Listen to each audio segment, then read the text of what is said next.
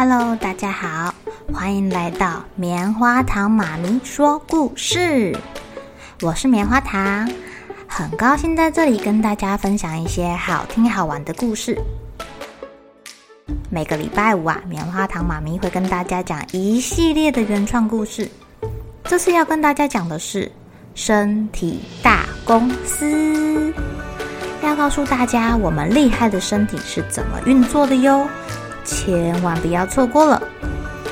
也欢迎小朋友在听完故事后，把你想到的画面给画下来。棉花糖妈咪会把它放在粉丝专页上面，让更多小朋友可以分享你的创意哦。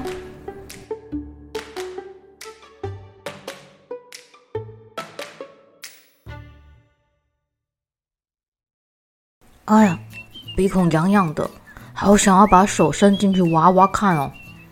可是我记得耳屎不能随便乱挖，它们会自己排出来。那这个鼻屎还是让我痒痒的东西啊，会自己排出来吗？大脑董事长看到有小朋友把手指头伸进鼻孔里面抠啊抠的，抠出了一颗大鼻屎，觉得自己的鼻子好像也痒痒的。很想把自己的手指头伸进去探探看，到底是谁在作怪？啊，我知道了，我来喷气看看。大脑董事长想到之前看书的时候有看到鼻孔喷气的喷火龙，他就学着喷火龙喷气了。哦，这是什么？你的鼻屎哎！你怎么把鼻屎给喷出来了？好好笑哦！其他小朋友看到大脑董事长喷出了一颗鼻屎，也开始学他喷喷喷。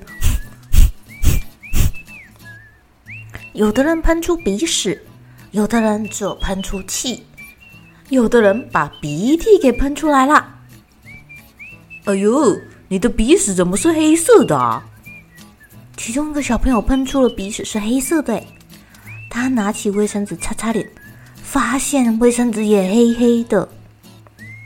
哦，我妈妈刚骑摩托车带我去好多地方啊，啊，我忘记戴口罩啦。妈妈跟我说那边都脏脏的啊，叫我要记得戴口罩，啊，我就忘记了嘛。喷出黑鼻屎的小朋友赶紧解释，应该是今天的空气很脏，他才会鼻屎变得黑噜噜的。小瓜，你怎么流鼻涕啦？老师说感冒要戴口罩哦。嘿嘿，我比较厉害啊！你们看，我喷出的东西最多、最有杀伤力，黏黏的。呃。小瓜脸上挂着两条鼻涕，在那里傻傻的笑。哎，跟你们说哦，我听过说吃鼻屎会变聪明哦。其中有一个小朋友这样说：“哎呦，谁会吃鼻屎啊？好脏哦！”小朋友对于吃鼻屎这件事情啊，觉得又恶心又好玩，还真的有人偷偷抠出了鼻屎，想要塞进嘴巴里面，啊啊啊！美。大脑董事长也想要变聪明，我还是先问问看这个鼻屎有没有毒好了。我知道兔子是会吃自己的大便、啊，但自己的鼻屎可以吃吗？吃了真的会变聪明吗？就在这个时候啊，有个小朋友把老师放在教室里面放了很久很久很久，长了厚厚灰尘的书拿起来看，书实在放太久了，上面都是灰尘。小朋友把书拿起来拍一拍，抖一抖，这有本书哎。上面写着十万个为什么，说不定啊，上面会写说能不能吃鼻屎哦。警报！警报！开启超强风力系统跟粘液水龙头，准备作战。大脑董事长的鼻腔感应器似乎感应到了飘在空中的灰尘，警报器大声响起。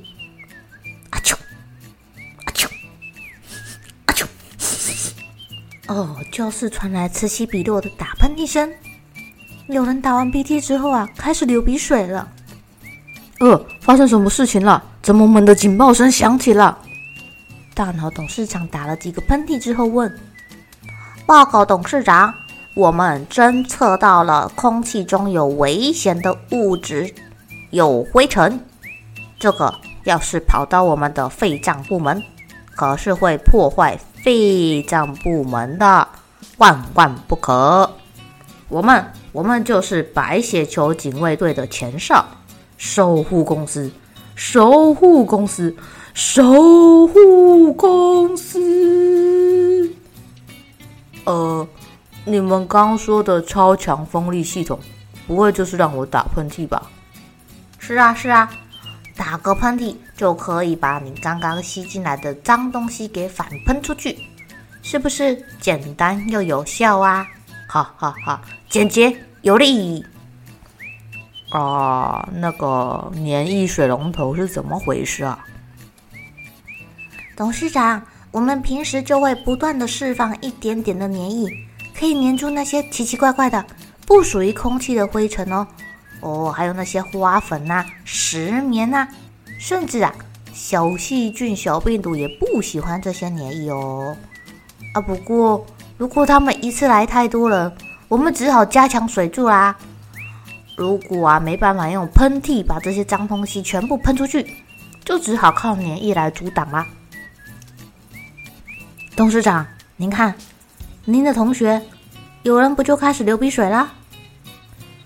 呃，虽然我是不喜欢流鼻涕啦，不过不得不承认，你们真的防守得很好，我要给你们加薪。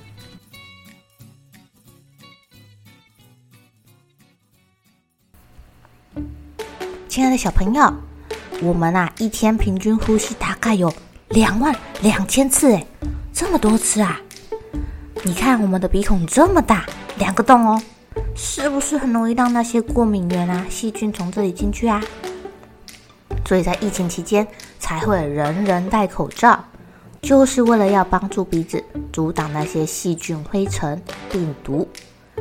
而鼻子的粘液可以拦住灰尘、过敏源，还有一些污染物质哦，例如说铅。石棉，哎呀，让他们进入人体可就糟糕了。我们的鼻腔也含有很多的细菌啊，细菌无所不在。研究发现啊，金黄色葡萄球菌、肺炎链球菌常常会出现在你的鼻腔内哦。这些细菌、过敏原、环境污染物一旦进入了体内，可能会导致发炎、气喘或是其他的肺部问题。棉花糖妈咪在查资料的时候还发现，有的人真的会把鼻屎吃下去。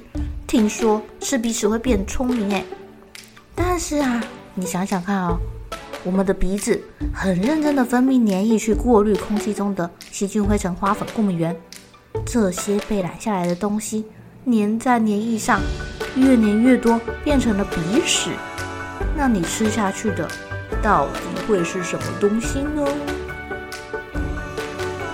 好了，小朋友睡觉喽，又是开心的一天，一起期待明天会发生的好事情吧。喜欢听故事的小朋友，别忘记订阅棉花糖妈咪说故事的频道。如果有什么想要跟棉花糖说的悄悄话，也欢迎留言或是写信给我哦。